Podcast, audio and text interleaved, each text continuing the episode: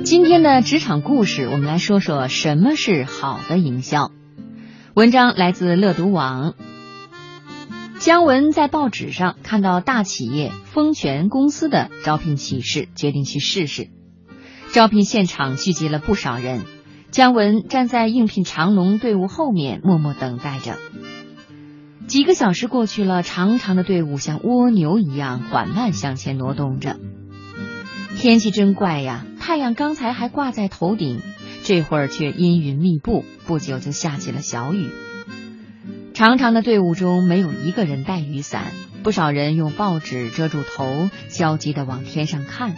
可是小雨不停地下着，越下越大。前面不到两百米的地方是有名的日盛百货店，长长的队伍中没人去买雨伞，大家怕离开队伍后会失去这次应聘机会。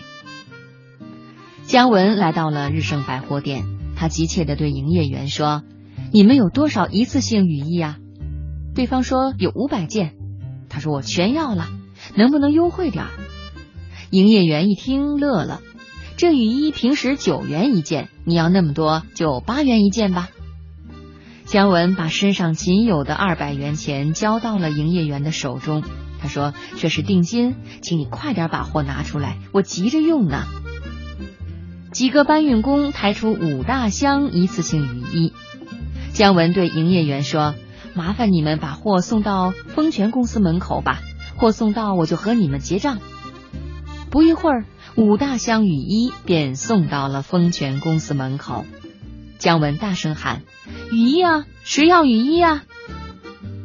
雨中的应聘者都大声的喊：“好，给我一件，给我也来一件。”不到二十分钟，五百件雨衣便按十元一件的价格被应聘者买走。姜文的口袋里多出一千元。姜文想再排队，只能是站在最后了。还有那么多人没有面试，轮到他不知要等到什么时候。于是姜文决定放弃应聘。当他刚要转身离开的时候，丰泉公司的保安把他叫住了。他说。先生，请你到我们办公室去一趟。